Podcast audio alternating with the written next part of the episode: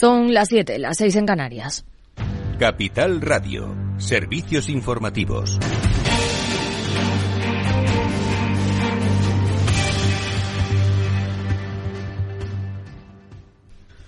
Buenas tardes. Los mercados reaccionando a las palabras que a esta hora acaba de pronunciar en Washington el presidente de la Reserva Federal, Jerome Powell. Javier Luengo, buenas tardes. ¿Qué tal, Aida? Muy buenas tardes. Tal y como adelantábamos en Mercado Abierto hace apenas unos instantes, el presidente de la Reserva Federal está hablando en el foro económico, en el Club Económico de Washington. Dice allí, ha dicho allí, porque su discurso acaba de terminar hace apenas unos instantes, que Estados Unidos se está enfrentando, ya así lo confirma, a un periodo de desinflación, también de escasez de trabajadores y alerta de que le sorprendió el informe de empleo publicado el pasado viernes. Correct, though, that we've said we would consider sales of mortgage-backed securities, but I will tell you that's that's not something that is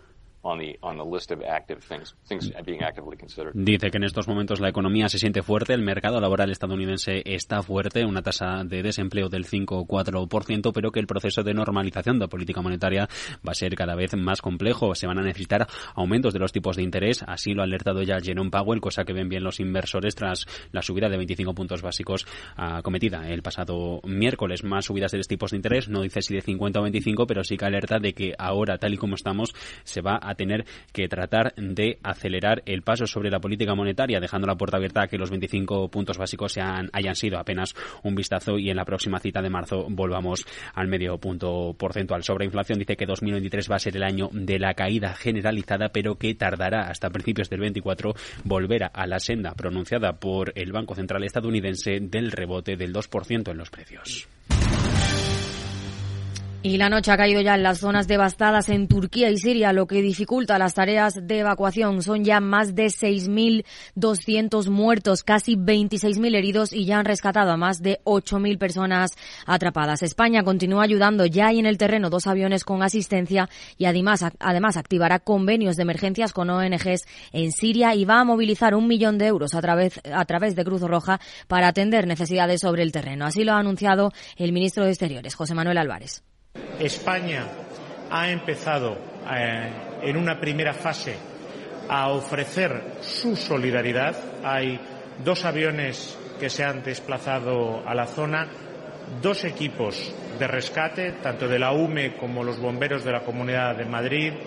La ECID está en estos momentos preparando el envío de su hospital de campaña, el START, que supone todo un equipo humano de logistas las autoridades turcas han anunciado el despliegue de unos 28.000 efectivos de las fuerzas de seguridad en las zonas del sureste del país más afectadas. El puerto turco de Ceyhan estaba preparado para reanudar la carga de crudo iraquí procedente de los almacenes, pero el mal tiempo lo ha impedido, mientras que el oleoducto iraquí hacia el puerto turco sigue paralizado, aunque esperan reanudar el flujo a última hora de este día.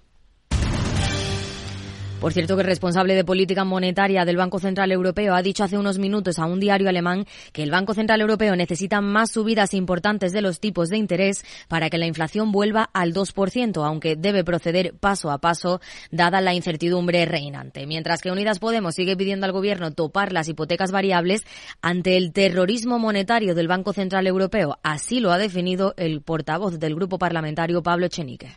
El Banco Central Europeo sigue haciendo terrorismo monetario con dos tipos y por lo tanto es previsible que el Euribor siga subiendo y esto es eh, inasumible para millones de familias. Por eso le hemos propuesto al socio que, que se ponga un tope en el diferencial. La ministra de Economía, Nadia Calviño, sigue sin tener en cuenta esta petición basándose en la medida ya puesta en marcha, el Código de Buenas Prácticas. Pues bien, hoy hemos conocido que en su primer mes de vigencia el plan diseñado entre gobierno y banca para ayudar a los clientes con dificultades para pagar su cuota apenas ha sumado más de mil operaciones entre las cinco grandes entidades. El sector prevé que el número final de beneficiados por este plan de rescate se quedará muy lejos del millón de hogares potenciales que anunció el gobierno. Claves del mercado.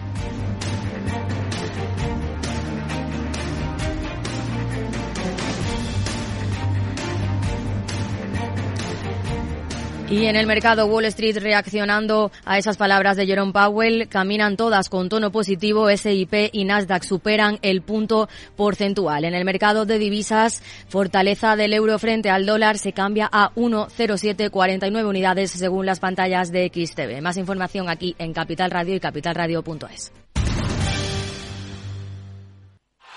¡Vaya acción! ¿La has visto? ¿Qué acción? Una acción gratis. Ahora consigue una acción gratis por hacerte cliente de XTB y descubre cómo se siente un inversor en bolsa. Descarga la app de inversión de XTB, hazte cliente, haz tu primer depósito de cualquier importe y disfruta de tu acción gratis para empezar a invertir. Invertir implica riesgos. Términos y condiciones de la promoción en xtb.com. Si quieres conocer mejor las empresas con las que trabajas, empieza por Informa. Compruébalo con tres informes gratis, el nuestro para que nos conozcas más y los dos que tú elijas para tu negocio. Solicítalos ya en Informa.es. Informa, líder en información empresarial. Todos los lunes de 11 a 12 de la mañana en Capital Radio tienes una cita con Rock and Talent. Un programa diferente que combina el talento con las canciones de rock más inspiradoras. De la mano de Paloma Orozco conocerás gente emprendedora, las startups más novedosas y las ideas más originales del mundo de la gestión. Rock and Talent. Los lunes nunca fueron tan sorprendentes.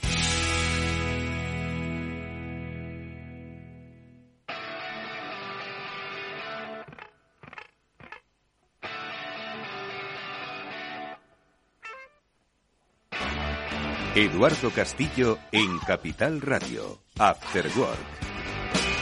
Darling, you got to let me know. Should I stay or should I go? If you say that you are mine, I'll be here till the end of time. So you got to let me know. Should I stay or should I go? ¿Qué tal amigos? Muy buenas tardes y bienvenidos un día más a este After Work que ya comienza en Capital Radio y que hoy va a hacer un poco de historia económica, aunque nos vamos a trasladar al presente, pasado, presente, futuro, nunca se sabe, y lo vamos a hacer a propósito de los grandes escándalos que conmovieron a la economía mundial en los últimos 25 años, porque el pasado año, fíjate que pasó de puntillas, pocos fueron los que se acordaron de que se cumplieron 20 años del gran escándalo de Enron de hecho, si ahora mismo vas a la universidad, estoy seguro de que si alguien pregunta por Enron, le sonará pues como a la compañía de las Indias Occidentales, es decir, compañías del siglo pasado que poco menos que ya hicieron su historia. Bueno, pues hoy con la ayuda de Javier López Bernardo y de Félix López, ya sabéis que ellos tienen mucha historia económica leída, vamos a analizar pues qué es lo que pasó, por qué pudo ocurrir eso, porque de vez en cuando la década nos deja o los lustros nos dejan un escándalo económico de magnitudes, eh, pues yo creo que bastante elevadas, ¿no? Y que marcan, como decimos, la nueva gobernanza de las compañías. Bueno, pues hoy traemos a colación a Enron porque seguro que de aquellos lodos no es que vengan estos polvos, pero sí que tenemos buenos aprendizajes. Bueno, pues venga, vamos a dedicar hoy nuestro programa a hacer un poco de historia económica. ¿Os acordáis de Enron? Todos nos acordamos, madre mía, ¿qué ha cambiado desde entonces? Pues lo vamos a analizar ahora mismo.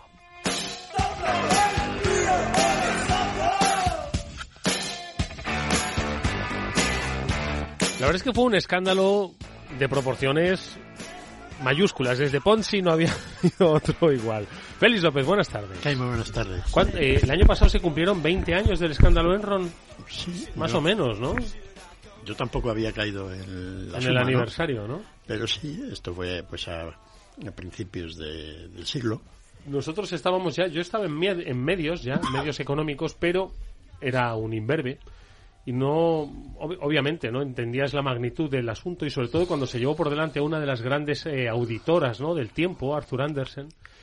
Pero la magnitud yo creo que nunca llegamos a entenderla, sobre todo además porque era una compañía estadounidense, era un gigante estadounidense, ¿no? Y yo creo que, bueno, siempre es bueno hacer una lectura retrospectiva y sobre todo, bueno, pues eh, un poco ponerla en contexto, porque ojo, eh, me atrevo a decir que la siguiente gran estafa o gran eh, eh, quebranto económico que se produjo en, en, la vida fue lo de Madoff, ¿no? El escándalo de Bernard Madoff, ¿no?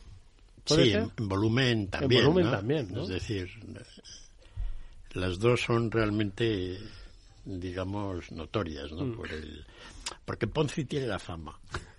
Pero lo de Ponzi, se lo inventó. Sí, pero lo de Ponzi era chiquitillo. A Ponzi habría que dedicarle, oye, humano, porque quiero decirte que Un día, lo, un día ya lo contamos. Sí, sí, sí, Lo vamos a recuperar, lo vamos a traer a Ponce aquí de nuevo. ¿eh? Sí, toda la historia Bueno, de los la cuestión es que no ha sido a Félix al que se le ocurrió hablar de Enron, sino a Javier López Bernardo. Y la pregunta era, ¿por qué? ¿Por el aniversario? Javier, ¿cómo estás? Buenas tardes, bienvenido. ¿Qué tal, Eduardo? Bueno, el aniversario fue en el 21. En el 21, es verdad, que esto fue en el 21. Porque Enron quebró eh, en el año 2001, en diciembre, Madre mía. pocas semanas después de, de los atentados. Y- De los atentados de las Torres Gemelas. ¿Tuvo algo que ver? No, para nada. No, eh, de hecho, entre comillas, les vino unas semanas bastante bien, porque la empresa ya estaba, entre comillas, bajo asedio desde el verano, ¿no? Incluso antes, pero fue el año 2001 donde se empezó a desmantelar todo. Y ahora veremos que como era en parte un banco, Enron, pues tuvo una crisis de liquidez brutal y eso es lo que hizo pues que la empresa durase menos de lo que todo el mundo pensaba, ¿no? Fue todo bastante bastante rápido. Oye, ¿no? y antes de entrar un poco en esa historia, ¿no? Eh, historia económica de Enron, la pregunta es esa, Javier. ¿Por qué de repente te ha, te ha venido a la mente Enron 21 años después? 20 bueno, 22 ahora este diciembre, claro. Bueno, hay un, hay un inversor eh, que se dedica a vender acciones en corto que se llama Jim Chanos. Para mí es uno de mis héroes. Eh, es una persona es una persona muy lista y es y es ya sabes que los vendedores en corto se benefician de que los precios de las acciones caigan. Entonces, claro, como te puedes imaginar después de 10 años de mercados alcistas, pues es una especie en peligro de extinción. Entonces este señor es uno de los pocos que queda, es una persona con un sentido común, da muchas entrevistas en YouTube, es, una persona muy, muy pública. Y bueno, él siempre habla, él tiene un concepto, eh, él da clases de, de fraude, no sé si las da en Yale o algo así.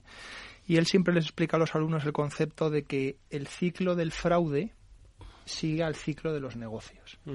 Es decir, que cuando la burbuja pincha, cuando todo va subiendo y ya pincha un poco, lo del fraude pincha un poco más tarde. Es decir, que cuando las condiciones económicas ya se empiezan a deteriorar, es cuando uno debería empezar a ver pues los mayores fraudes que han tardado muchos años en cocerse. O sea, es decir, la bonanza económica camufla el fraude, ¿no? Efectivamente. No sé, no, no, nadie lo quiere ver o nadie lo ve, porque es todo tan feliz, va todo tan bien, ¿no? Que nadie lo ve. Él dice, eh, bueno, primero los, los, los momentos buenos de actividad económica siempre van acompañados de, de dinero fácil, ¿no? Y eso la gente, lo que dices tú, no lo quiere ver. Y muchas veces la gente que lo podría denunciar no se quiere subar a ese carro porque si lo denuncia y lo consigue tirar abajo, siempre ellos quedarán en la historia como los que no, eh, imposibilitaron el éxito de esa determinada empresa. Entonces él siempre dice que el mejor fiscal, ¿no? que el mejor abogado prosecutor, que son Estados Unidos, ¿no? los que se encargan de hacer la acusación, siempre es el precio de las acciones. Porque ya cuando las acciones han caído un 60%, la gente ya está cabreada. y ahí es cuando se empiezan a, A hacer preguntas, ¿no? Exacto. Y a pedir respuestas. Efectivamente. Entonces, él siempre lleva diciendo pues que este es el mayor momento probablemente en la historia en que vamos a ver fraudes.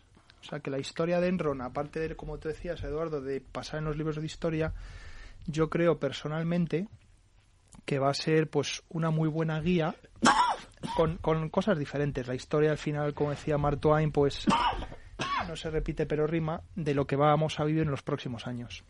Un, un, un fraude, ¿en qué consiste? Bueno, los hay de todos colores. ¿no? Básicamente, bueno, hay una cosa es pues que quiere robar directamente, ¿no? Y otra cosa es que una vez que has empezado a hacer cosas mal, quieras ocultarlas. Es decir, que de alguna manera sigues generando un comportamiento que poco a poco te va hundiendo más y más. ¿no? Todo tiene un origen, pero luego hay una especie de- de- Cuesta de- hacia abajo. Sí, de cuesta hacia abajo. Y es un poco así, es decir, lo más típico que se suele notar, pues tiene que ver con aumentar los ingresos. La manera luego de hacerla, pues es que de alguna manera tienes que generar ingresos que no existen.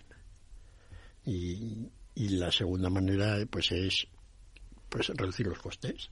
Es decir, que no tienes costes que los has tenido. En las empresas industriales esta segunda parte pues se realiza mucho a través de cómo valorar los stocks. Y la primera parte de cómo, digamos, valorar las ventas y aumentarlas, pues hay procedimientos varios. desde fraude directo, facturaciones a empresas relacionadas que en realidad no te han comprado nada, compras y recompras, ¿no? Es un poco el- la historia, ¿no? Y, y se ven pocos fraudes para lo que realmente no lo sé. Eh, Hay mucho control, hay es- escasa capacidad de controlar los, los fraudes. ¿Por qué, no se, ¿Por qué nadie se dio cuenta del fraude, por ejemplo, de Enron? Hasta que ya, pues no sé, las sospechas o el run run del mercado, quizás, como dices Javier, derivado de esa caída de las acciones. Tenemos ahora mismo, además, me lo ponías en una comunicación interna, que hay un riesgo de fraude, vamos, una acusación de fraude directa que ha realizado un fondo, si no me equivoco, eh, Hindenburg, si no me equivoco, que este, por cierto, ya había realizado otros, me Este- suena, ¿no? Este es sí, el que hablaba de Nicola, por ejemplo. Efectivamente, este es el de este es el de ventas en corto. eh, yo estoy suscrito, entonces yo en cuanto salió el informe, te referías a la compañía Dani, Sí. que es una compañía india. Si las acusaciones acaban siendo verdad, que se están investigando y yo lo he leído y tienen pinta de ser verdad que atufan, básicamente vaya, va a ser el mayor fraude en toda la historia corporativa del mundo, ya no solo de India, ¿no? sino de Estados Unidos y de todo. Recuerda, por ejemplo, Eduardo, que Enron en su momento de mayor esplendor era una compañía que valía 50.000 millones de dólares y luego tenía otros 30.000 millones en deuda. O sea, Enron era una empresa de 100.000 millones de dólares. Estos tíos valen 200 y pico mil millones. Es lo que llegaron a valer en bolsa. Esta Mucho, gente ¿eh? Mucho. se llama el Grupo Adani, ¿no? Es un, es un conglomerado de empresas que cada una cotiza diferente. Y efectivamente, Hindenburg es otro vendedor en corto. Eh, Les interesa siempre hacer mucho ruido, porque si tú estás en corto mucho tiempo, te es muy caro a la operativa de. Entonces, las, may- las mayores. eh, los mayores éxitos en la historia de vender en corto acciones son los que yo llamo los de publicas el informe y matas. O sea, no puedes esperar a tres o cuatro años a que estés en lo cierto. O sea, tienes que publicar algo que sea tan contundente que tires la empresa, ¿no? Entonces, las, las cosas que son contundentes no son esta empresa va a vender menos el año que viene. Las contundentes tienen que ser temas de fraude, ¿no? Temas de que se han inventado las cosas.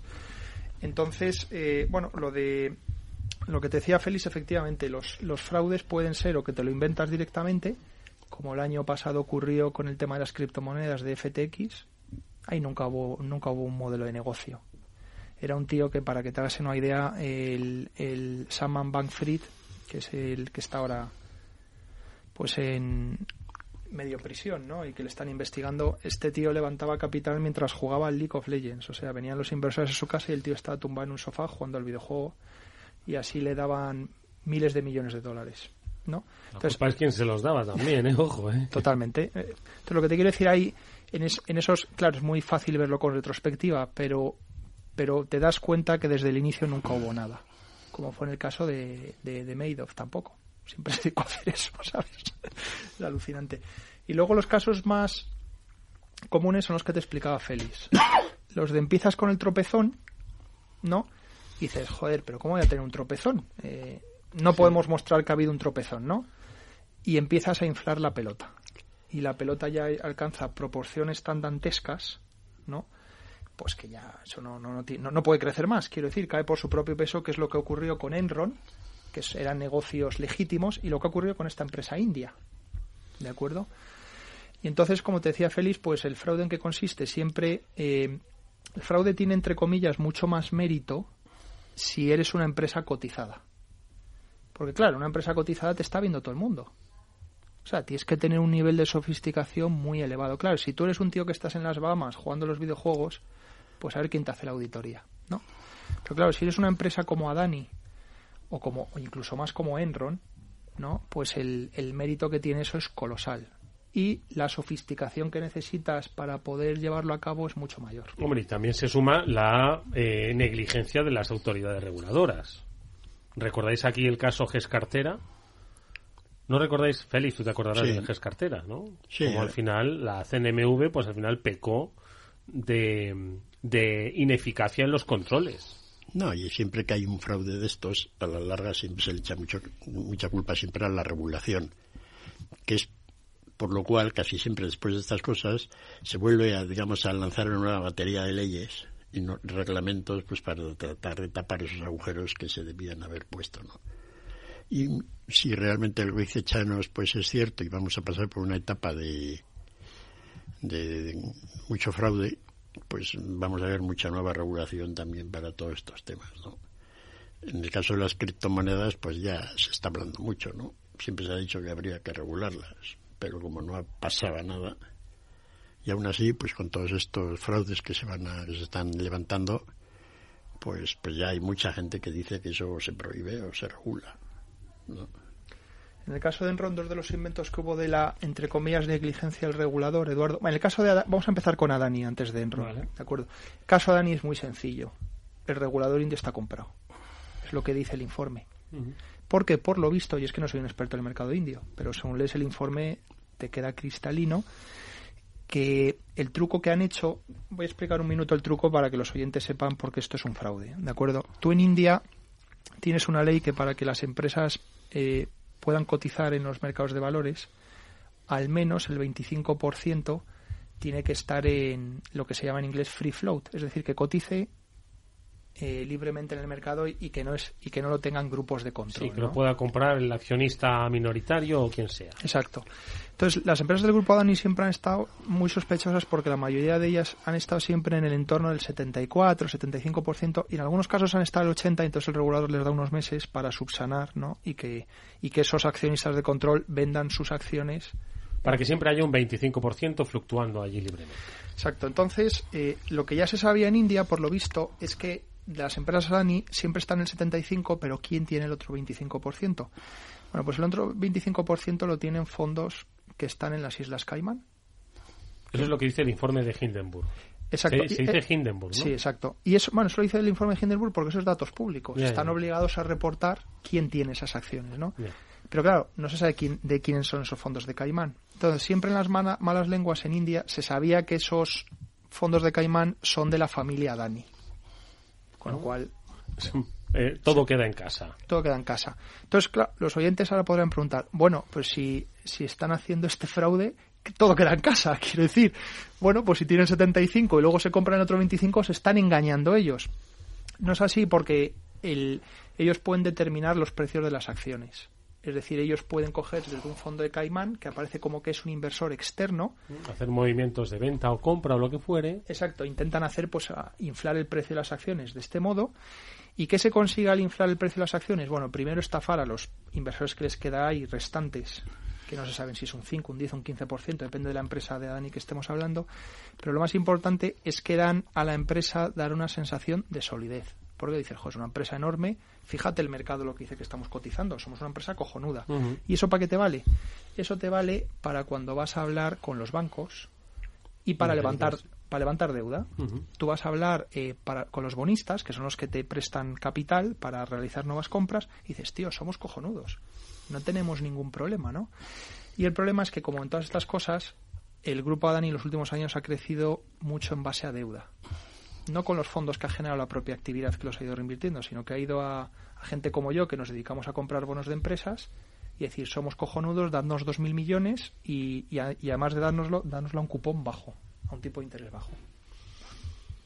Y eso ha sido un poco lo que se está. Entonces, eso en India se sabía.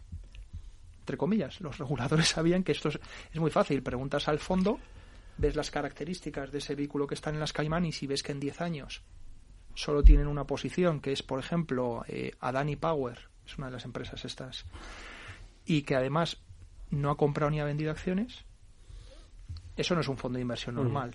Los fondos de inversión normales tienen otros patrones de comportamiento, ¿no? Y eso es lo que están investigando. Félix. Sí, no, un poco lo que decía Javier. Yo, de todas formas, queda el tema de la deuda. Efectivamente, pues engañar a los bonistas, ¿no? Pero bueno, si eso valía 250.000 millones y todo estaba en manos de Adani, y ahora que haya 50.000, pues tampoco la... Tampoco, el trabajo, está, tampoco el trabajo está gordo. Claro, los ha perdido él. ¿no? Llegó a ser el segundo o tercer hombre más rico del mundo, ¿eh, Eduardo? Hasta hace poco. Yo me enteré hace poco, no, no, no era consciente, pero claro, la valoración de todas sus empresas ha subido tanto, ¿no? Y luego el segundo problema que han tenido es fraude contable.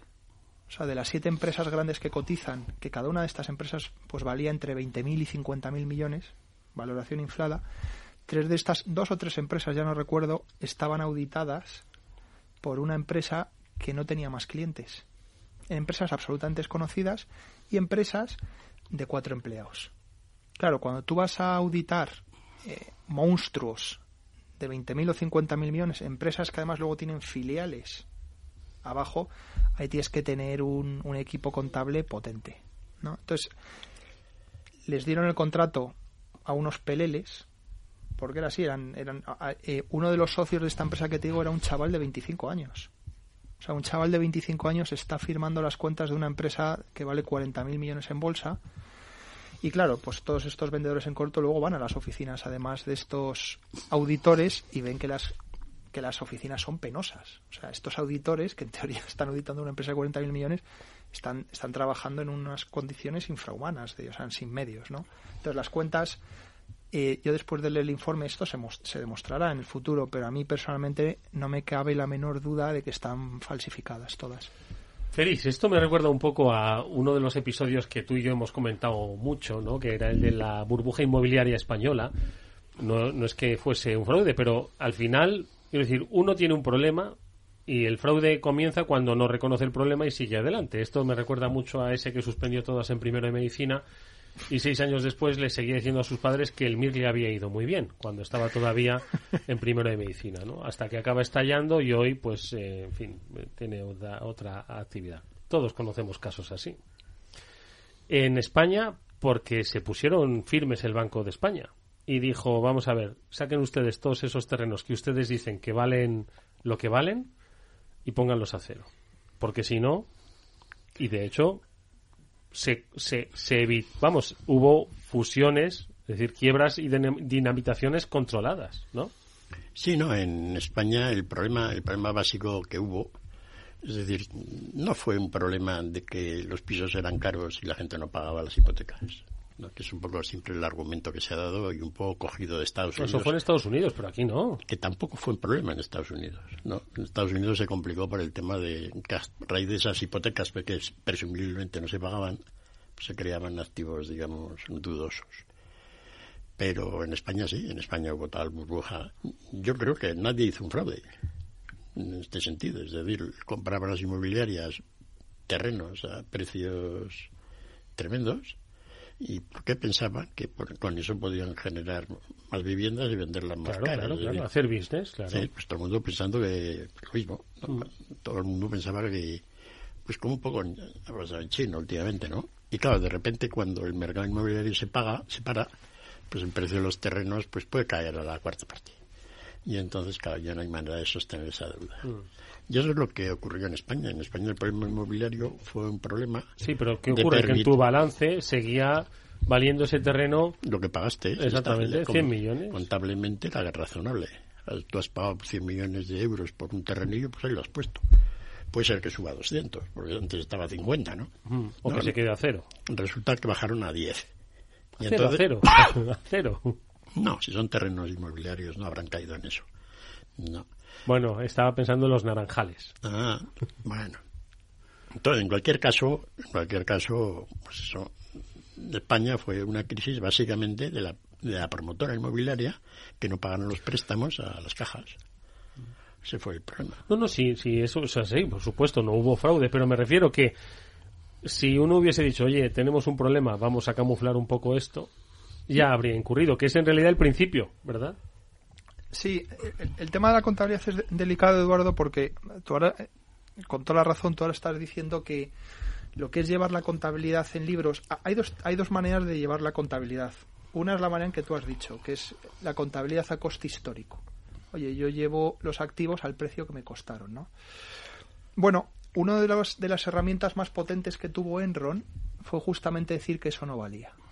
Eso fue lo que originalmente montó todo el pitote. Enron se dedicaba a vender contratos de gas a los consumidores y esos contratos que a lo mejor duraban 10 o 20 años se traían toda esa corriente futura, lo que se llama capitalizarlo, ¿no? Y se lo metían en los libros. Pero claro, ¿cómo se lo metían? Se lo metían utilizando sus supuestos, que ellos decían que eran básicamente los supuestos a los que cotizaba el mercado. Cuando tú vas actualizando el valor de tu activo en libros, según cambian las condiciones del mercado, eso es lo que se conoce como el mark to market, contabilidad a, precios de mercado, ¿no? Entonces, eso no suena mal, ¿no? Porque en teoría tú te gustaría recoger unos activos en balance, claro, que tengan pues un una correlación con lo que está ocurriendo. Si la situación económica cambia mucho, no puede ser que los activos sigan valorando a, coste histórico, ¿no? Lo que pasa es que eso da, da lugar eh, pues a unas manipulaciones salvajes, ¿no? De hecho, y esta fue una de las consecuencias de la crisis de Enron. Eh, Enron convenció al regulador, que tú antes lo mencionabas, a la Securities Exchange Commission, de que por favor a ellos les dejasen hacer su contabilidad propia. Porque en aquel entonces la manera en que se llevaba la contabilidad era con coste histórico. ¿De acuerdo? Entonces Enron les dijo, no, no, dejadme a mí porque, ¿por qué? Porque yo sé lo que van a ser los precios del gas, porque yo soy el intermediador en todo esto, tengo mejor... Les dieron una serie de razones y al final la SEC se lo aprobó. Entonces, claro, Enron utilizaba a la hora de valorar todos estos contratos una serie de supuestos ultra agresivos que además cuando las cosas venían mal, cuando las cosas iban bien, los revisaba y daban más beneficios. Porque el contrato de repente vale más. Pero cuando las cosas iban mal, no los revisaban hacia la baja. Con lo cual esos contratos se quedaban inflados permanentemente en su balance. ¿no? Y esa es una de las cosas, lo que se llama el, el mark-to-market accounting, eh, pues que más estuvieron en el punto de mira tras la crisis de Enron. ¿no? Y son cosas que no se cambiaron en la crisis del 2007. O sea, todo el tema de las hipotecas, de lo que te decía Félix antes, de cómo están valoradas las hipotecas, volvían a estar valoradas con criterios internos de cada uno de los bancos, ¿no? O sea que lo que te quiero explicar es que puedes encontrar ejemplos de uno u otro caso, ¿no? En el que la contabilidad siempre va a tener algún problema, ¿no? Y cómo puede crear una crisis o no. Hmm. Bueno, aunque, ha contado Javier ahora lo de la influencia de todo este tipo de contabilidad en la crisis del 2007, la crisis del 2007 fue básicamente el realmente hacer caso al market value, al supuesto market value. Es decir, porque estaba todo inflado, pero mm, todo el mundo decía que eso tenía que valorarse a precios de mercado. Y que los precios de mercado eran cero. Y entonces lo que ocurrió, cuando, cuando todos esos bonos basura a la larga valieron mucho. Y la crisis americana fue una crisis que ahora no hubiera ocurrido. Ahora, ahora nos hubiéramos ahorrado la segunda mayor crisis de la historia simplemente si la Reserva Federal y el Tesoro americano, en vez de hacer la inutilidad de cosas que hicieron, dejar caer a, a, Lehman, etcétera, pues hubieran comprado un paquete de 100.000 millones de bonos basura a precios caros. Haber, dado un mercado ahí y ahí se hubiera parado toda la crisis. Y haber contribuido pues a, mantener sí, pero como no les interesó, el teatrillo, ¿no? No les interesó nunca mantener el valor de, esa, de ese bono porque era deuda externa americana que estaba en manos de extranjeros. Pues que se fastidien los extranjeros. Esa fue la, idea. Oye, en, eh, estos fraudes eh, supongo que al final se enriquecen eh, los accionistas, pero no están pensados para enriquecerse, para un enriquecimiento personal, ¿o sí? En el caso de la familia india esta, que estábamos hablando desde luego, en el caso de las criptomonedas de FTX que hablábamos también, ha habido aquí claros beneficiados. Otra cosa es que luego si acabas en la cárcel te quedas sin nada, o sea, te quedas sin dinero y encima sin una vida por delante. O sea, que aquí el tema de la rentabilidad de riesgo hay que, hay que ver cómo se mide, porque esta gente pierde más que, lo, que con lo que empezaban, ¿no? Y en el caso de Enron es más complicado porque al principio, sin duda, ese era uno de los motivos. De hecho, la cultura corporativa de Enron era pues extremadamente agresiva. Para que te hagas una idea, todos los años eh, todos aquellos empleados que estaban en el 15% abajo del ranking les largaban a la calle. tal cual, ¿no? La manera más en que se hacía el ranking era un ranking que lo había inventado básicamente McKinsey. El, el que ideó todo esto era un antiguo socio de McKinsey que entró a trabajar en Enron en la década de los 80 y luego le dieron pues básicamente rienda suelta a partir del año 96. Fíjate que del año 96 al 2001 todavía llevan cinco años, Eduardo. Mm. y él diseñó este sistema de, de cómo valorar eh, de cómo valorar el performance de los empleados, ¿no? y al final creaba unos problemas internos salvajes, porque era una comidilla de negros de si yo no soy agresivo contigo, tú lo vas a ser conmigo. Así que soy agresivo. Exacto. Entonces, madre mía. Los bonus que pagaban, aquí los que ganaron, la gente luego dice, claro, es que cuando Enron cayó, todos aquellos empleados que tenían acciones en sus planes de ahorros, lo habrás oído mucho, ¿no? Diversifica diversifica tus activos en cosas que no sean de tu empresa, ¿no? Eso es verdad, perdieron los ahorros, pero ganaron un dineral. O sea, la mayoría de los empleados de Enron, sobre todo todo lo que eran los traders, a lo mejor las secretarias no, ¿no? Pero lo que eran los traders, todos esos se forraron. Luego no sé lo que ellos de esos ahorros ellos tendrían acciones de Enron y cuanto en otras cosas, ¿no? Pero toda esa gente ganaba absolutos dinerales y lo estuvo ganando durante una década. ¿Por qué, por qué cayó Enron al final? Es decir, eh, la acción de Enron empezó un poco a, a languidecer. Estaba pensando, ¿no? En la, el contexto de mercado, crisis energética impactó, eh, porque hoy, hoy podría haber, eh, imaginaos, ¿no? Cómo hubiese actuado Enron hoy en plena en plena crisis energética, ¿no? Con el gas, etcétera, etcétera. ¿Qué es lo que pasó? Bueno, la, historia de Enron es, un poco larga, Eduardo, y no, la vamos a... Pero vamos, por resumir básicamente, Enron es el resultado de dos empresas que se fusionaron en 1986. Una compañía de Florida y una compañía de Omaha. Curiosamente, la compañía de Omaha, cuando quebró Enron, eh, tenía eh, gasoductos y oleoductos y la compró Berkshire. O sea que dentro de los activos de Enron había cosas que, valían, que, valían, cosas. Estaban en el Maja los dos.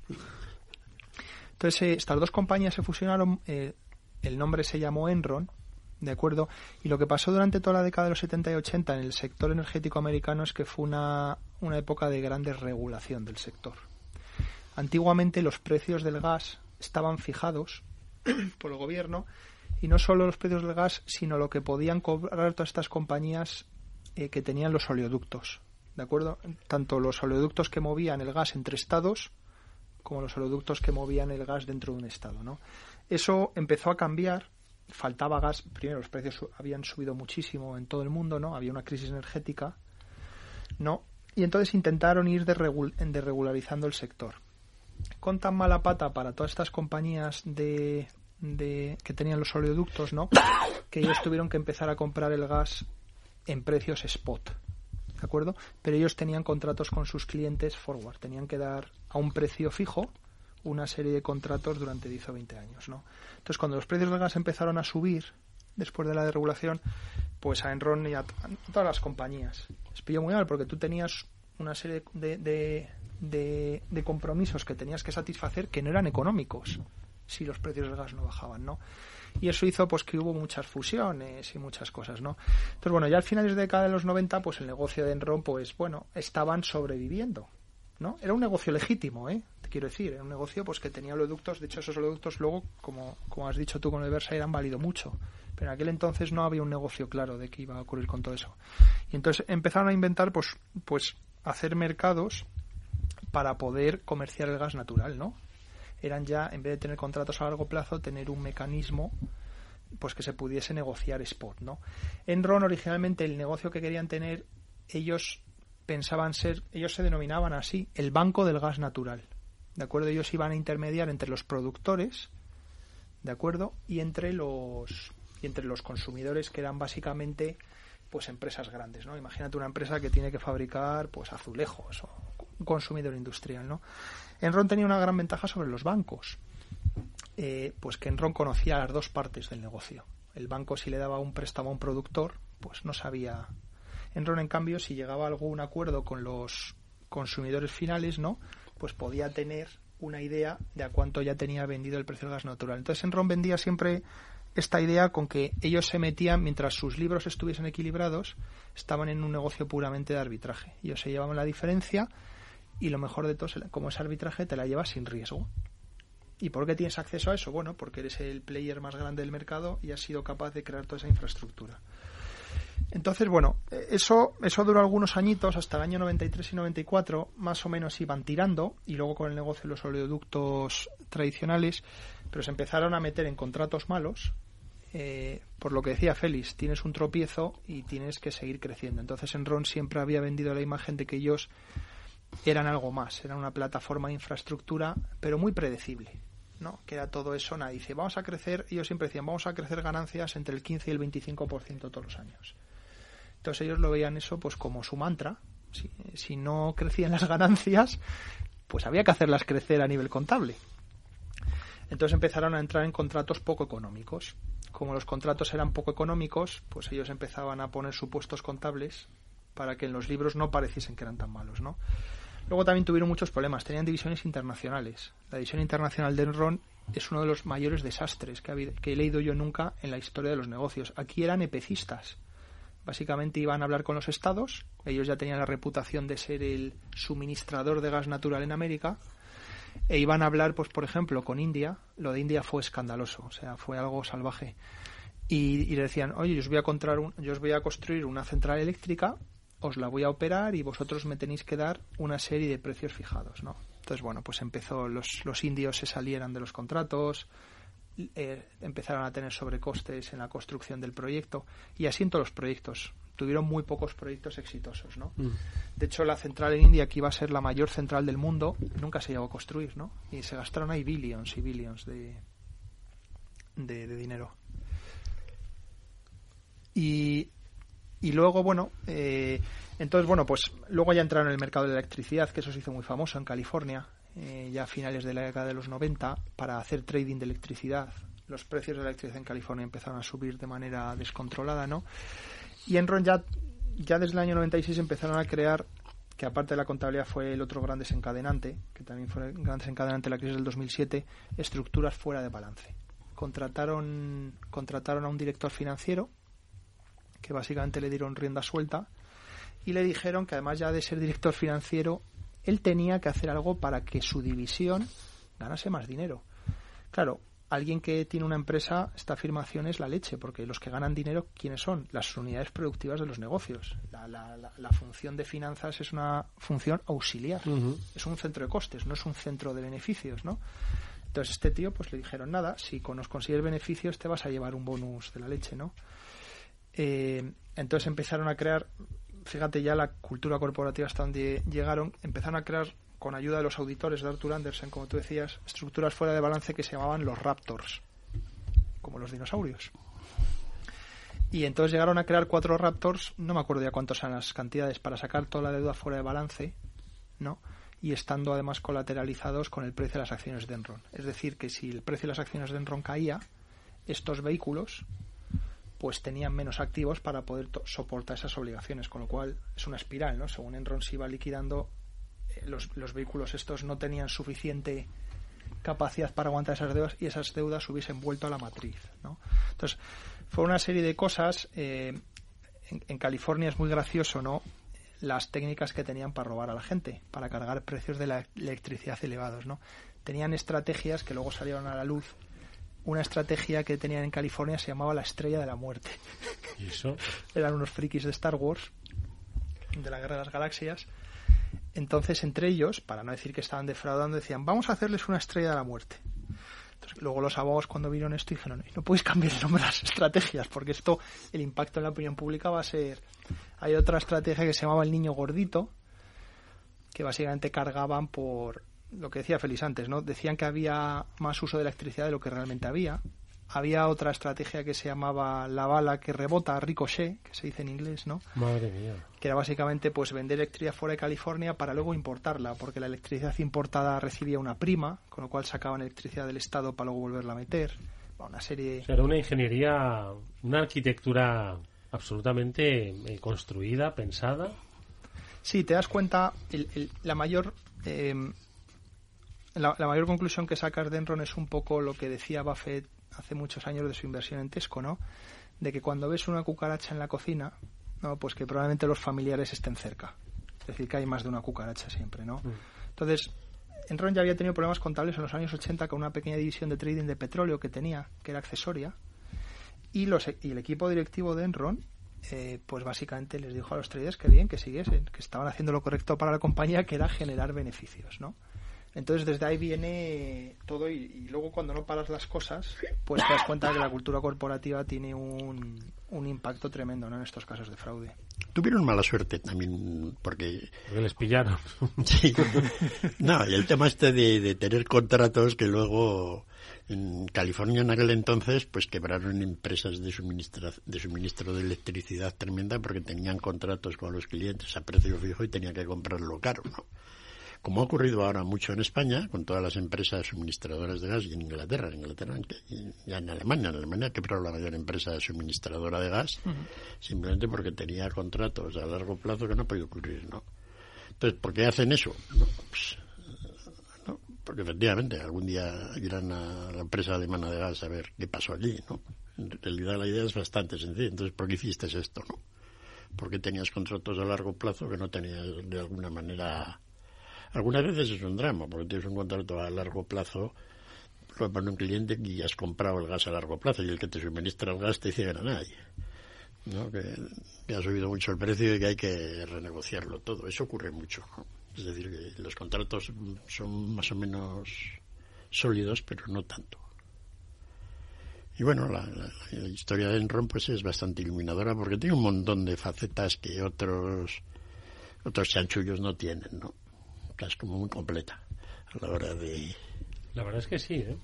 Y no se, oye, ¿no se ha hecho película de Enron? ¿Se ha tenido que hizo, hacer película, se hizo un ¿no? documental. Hay, hay dos libros. Eh, Mira, hay, tú con los libros, yo con las películas. Es que, claro, las películas pero es que son del, como más... del libro vamos a la película, Eduardo.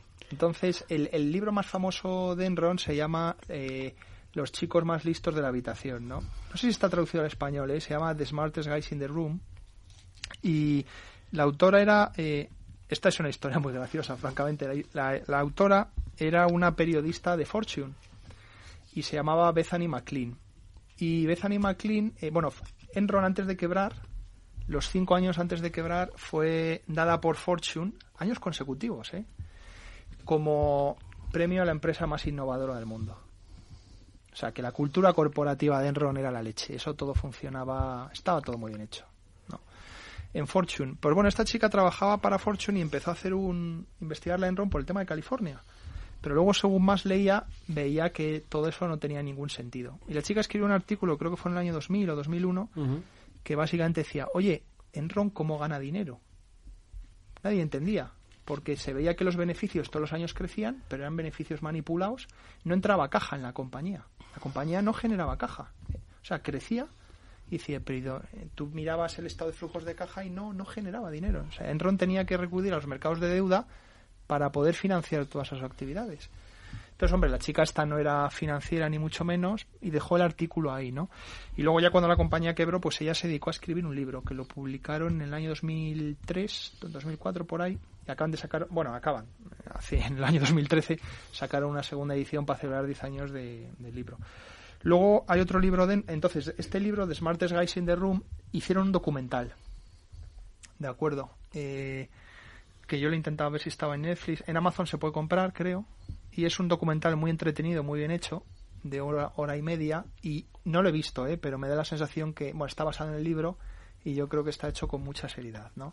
Y luego hay otro libro que se llama Power Failure, que, eh, que ese seguro que no está traducido, que también es del año 2004, que aquí la gracia es que está escrito por uno de los soplones. Eh, una, de las, una de las señoras que trabajaba para Enron decidió colaborar con la SEC cuando se destapó todo el fraude, eh, a cambio de menores penas y todo eso, y luego pues aprovechó para escribir el libro y esa narración es mucho mejor de la cultura corporativa porque la señora estuvo, estuvo trabajando ahí. Entonces veía cómo se hacían las cosas, ¿no? Oye, que hay que hacer una planta de electricidad en la India, nos da igual que gane dinero o no. Lo que importa es que hemos cerrado el contrato y que nos llevemos el bonus este año, ¿no? Ese tipo de cosas. ¿Qué te parece, Félix? Curioso, porque así como puede ser que la, el, el asunto de Adani sea más grave en cuanto a volumen, la verdad es que si tú preguntas quién quiere ir a trabajar a las empresas de Adani, pues no habría cola. Ni si les van a dar el premio a la innovación o si son las mejores empresas que hay, ¿no? Pero, como habéis comentado, en el caso de Enron era diferente. Enron era considerada la mejor empresa de Estados Unidos, donde todo el mundo quería trabajar. Era una especie entre Goldman Sachs, Google, ¿no? Sí. Una, una cosa que... Tenía que... un atractivo impresionante, ¿no? Claro, yo no sé cuál será ahora la empresa más atractiva para un directivo trabajar, pues quizá Google o no. Imagínate que Google quiebra, sería todo un drama. ¿Cómo, cómo ocurrió esto? Sí, ¿no? sí, sí. Ese fue el impacto emocional que tuvo Sí, esto, sí, sí. Sí, los, el, el director ejecutivo de la empresa se llamaba Kenneth Lay y había, era, eh, o sea, era, eran pesos pesados. Kenneth Lay había tenido un doctorado en economía en la década de los 70, Eduardo, que en aquel entonces tenía mucho mérito ser doctor en economía, ¿no? Y él fue el que montó toda la fusión entre las empresas de Omaha y, y, Florida y luego creció todo eso. Y luego la persona que le llevó bien pues todo el modelo de negocio pues fue Jeff Skilling, que Skilling era considerado el mejor ejecutivo de todo Norteamérica. Había sido además, había, había empezado su carrera en McKinsey y había sido uno de los que habían llegado a socio más jóvenes de toda la historia de la empresa, en McKinsey. y Jeff Skilling, pues cuando llegó a ser puesto el jefe de operaciones de Enron en el año 96, pues era considerado de los tíos más brillantes. Por eso se decían que eran the smartest guys in the room. ¿De acuerdo? O sea, tú si vas a negociar algo con Enron, luego resulta que era al revés, que los que negociaban mal eran la gente de Enron. Pero tú siempre ibas con la idea de sentido de inferioridad, ¿no? Incluso si venías de Morgan Stanley, Goldman Sachs, los otros eran los más listos. O sea que es, es muy impactante, ¿no? Madre mía, Tú crees que, bueno, nunca se sabe ¿eh? lo que vamos a, llegar a ver o, no vamos a llegar a ver, ¿no? Pero sin duda alguna, como comentaba Félix, es impresionante, ¿no?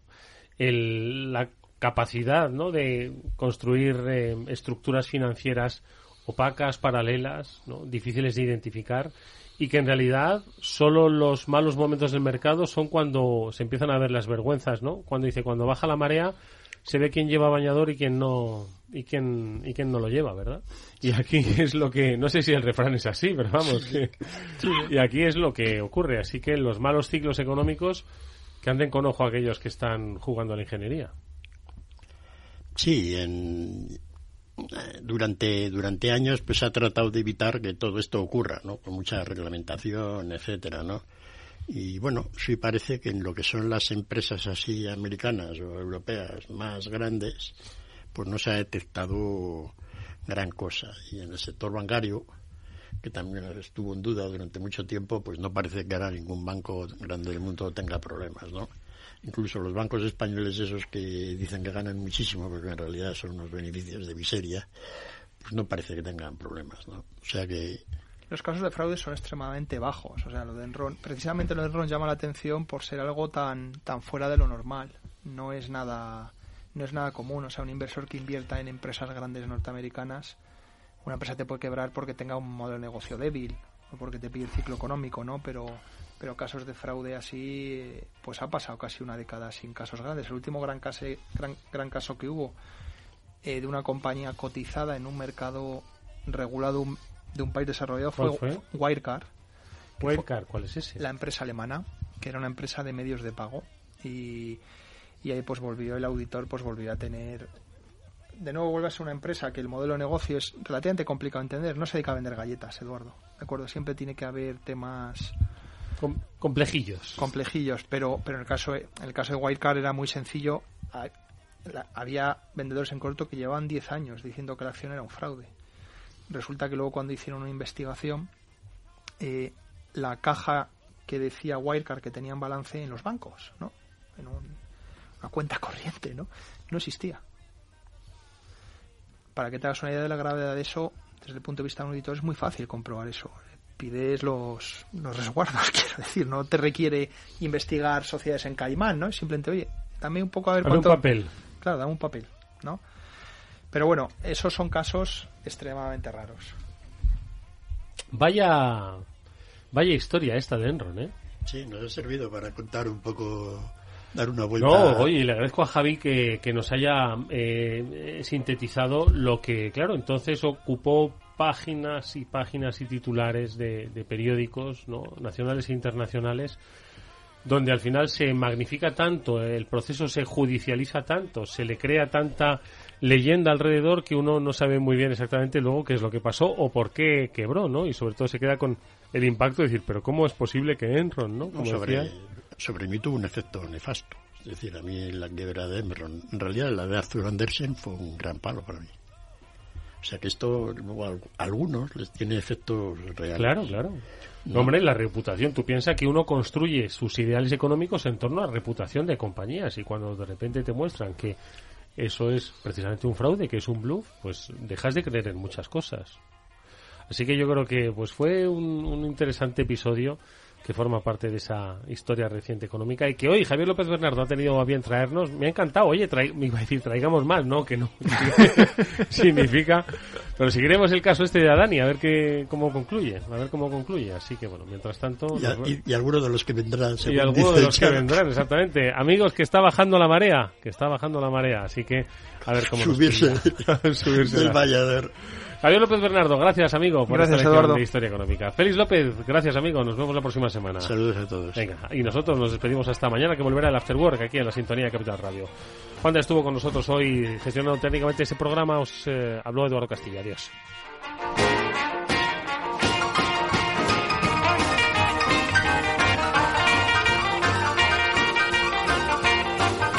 Después del trabajo, After Work con Eduardo Castillo, Capital Radio.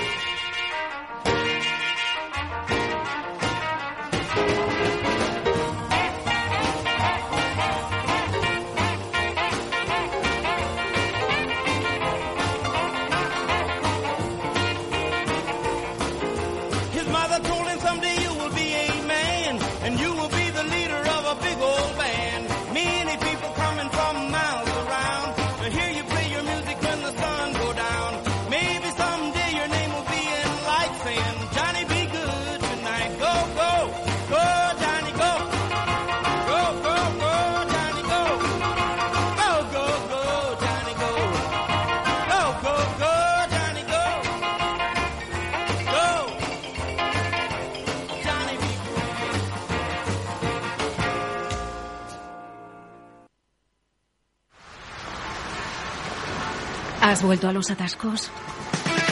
Forma parte de la vida de Madrid y esa vida va aparejado con atascos. Realmente el atasco que te absorbe la energía es el de la entrada a trabajar o cuando llegas tarde a una reunión o cuando vas a dejar a tu hijo en el colegio y va a perder y va a, va a perderse la primera hora de clase. Cuando vengas a Madrid, chulona mí. Reconduce tus números. Voy a ser temperatriz de lavapiés. Desatasca tus inversiones. Y alfombrarte con claveles la gran vía. Recalibra tus cuentas. Bañarte con vinillo de Jerez.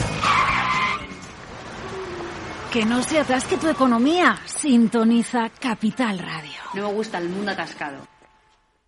¿Qué es ir más allá? Con Arval podrás llegar donde te propongas de la forma más sostenible y asegurar un mundo mejor contribuyendo a la seguridad en carretera, al futuro de las ciudades y a la calidad de vida. Ser responsable sin tener miedo al liderar el cambio. Arval, la transición energética arranca aquí. Más información en arval.es.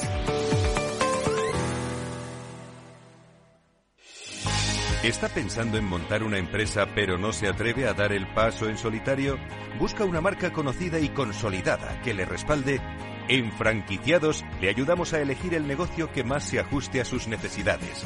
Franquicias de éxito, innovadoras, de baja inversión. Los miércoles a las 12 en Capital Radio tienen una cita con el único programa de radio de España especializado en la industria de la franquicia. Franquiciados con Mabel Calatrava.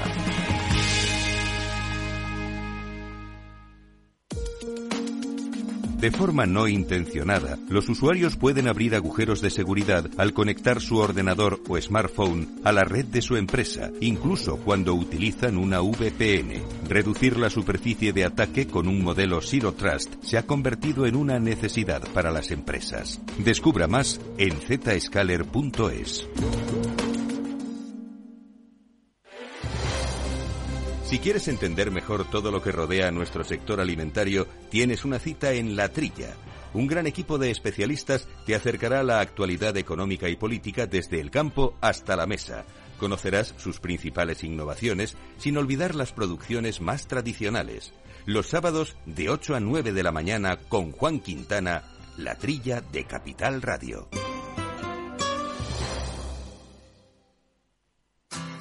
Si te gusta el pádel, en Capital Radio tenemos tu espacio. Todos los martes, a partir de las diez y media de la noche, saltamos a la pista para contarte la actualidad del World Padel Tour, los torneos amateur, las novedades de las marcas y toda la actualidad relacionada con el segundo deporte más practicado de España. Esto es Padel, los martes a las diez y media de la noche en Capital Radio.